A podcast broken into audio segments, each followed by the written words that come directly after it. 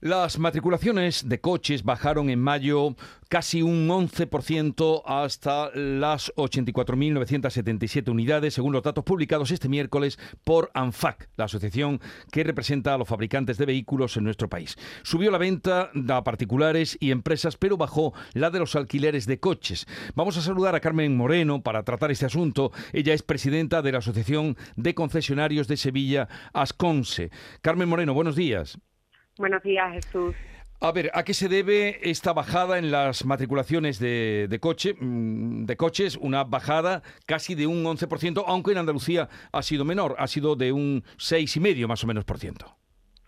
Bueno, pues esta bajada, mm, bueno, mayo ha sido el mejor mes de lo que llevamos de año, llevamos una bajada acumulada un poco más alta, pero lo cierto es que venimos arrastrando un problema desde, desde que empezó la pandemia de suministros de ya no, bueno, aparte de los famosos microchips y tal, venimos sufriendo un problema de suministros que además se ve ahora agravado con el tema de materias primas y con el acceso a materias primas y entonces estamos teniendo muchos problemas de suministros.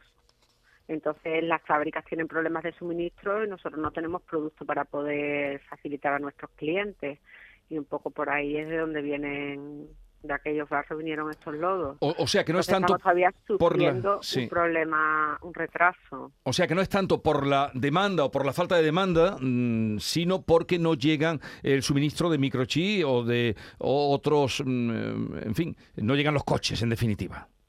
Bueno, la demanda también ha bajado un poco, pero la realidad es que ahora mismo estamos entregando coches que a lo mejor vendimos hace seis u ocho meses. Entonces vamos con una, con una cadencia con bastante retraso, porque claro, mm, al no tener suministro se están vendiendo coches, pero yo a lo mejor estoy vendiendo coches ahora mismo que entregaremos en diciembre, en enero, en febrero, entonces, o incluso que no tenemos una fecha mm, cerrada de entrega.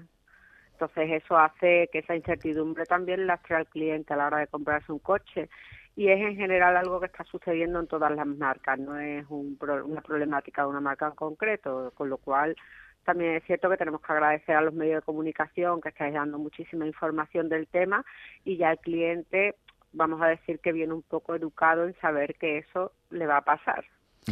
Y señora estamos muy agradecidos.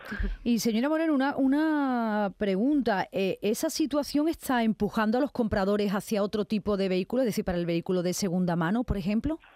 Pues a priori empezó con mucha fuerza el vehículo de segunda mano. O sea, hemos tenido unos meses donde sí, es cierto que el vehículo de segunda mano se empezó a revalorizar mucho, empezó, lo que pasa es que ha subido muchísimo de precio el vehículo de segunda mano también debido a esa alta demanda, con lo cual, cuando llega un momento donde prácticamente se equilibra el precio del VO con respecto al, o sea, del vehículo de ocasión con respecto al vehículo nuevo, hay gente que prefiere esperar. Entonces, se, se, lo que empezó con muchísima fuerza el vehículo de ocasión de repente se ha empezado a ralentizar también, porque claro, la alta demanda ha elevado los precios, esto es la ley de la oferta y la demanda, entonces cuando se ha, exactamente tal como os explicaba, tal como han subido los precios, se ha, se ha ido ralentizando el mercado. Y con respecto a los eh, vehículos que se compran para alquiler, ahí también ha habido un desplome prácticamente, porque el dato es eh, del mes de mayo es de casi un 41% en comparación con mayo de 2021. Sí, eso es un fenómeno que yo, claro, es que al no haber coches no se pueden suministrar tampoco a los rentacares, a, los, a las alquiladoras. Sí, porque mayo históricamente es un mes fuerte porque las alquiladoras renuevan flotas de cara a verano. Pero claro, al no haber productos para renovarles las flotas, no ese, ese, ese nicho de mercado, por así decirlo, se ha desplomado totalmente porque no hay no hay posibilidad de renovarle, entonces lo que se está haciendo es alargar el, la vida útil que ellos le dan a ese coche. Normalmente son coches que ellos tienen a lo mejor seis meses y luego se, se venden, se renuevan y lo que se está haciendo es alargarles la vida útil en los rentacares. En cualquier caso, como usted decía, Carmen Moreno, el dato mm, está por debajo de lo que se vendía hace un año, pero un poco mejor, porque el anterior fue peor en la venta de coches. O sea, es malo, pero no tanto, va hacia mejor. Así es que eso es... Gracias a Dios, va todo siempre, todo es susceptible de mejorar y, hay que trabajar por ello. Carmen Moreno, presidenta de la Asociación de Concesionarios de Sevilla, Asconse, gracias por estar con nosotros. Un saludo y buenos días. A ustedes, buenos días.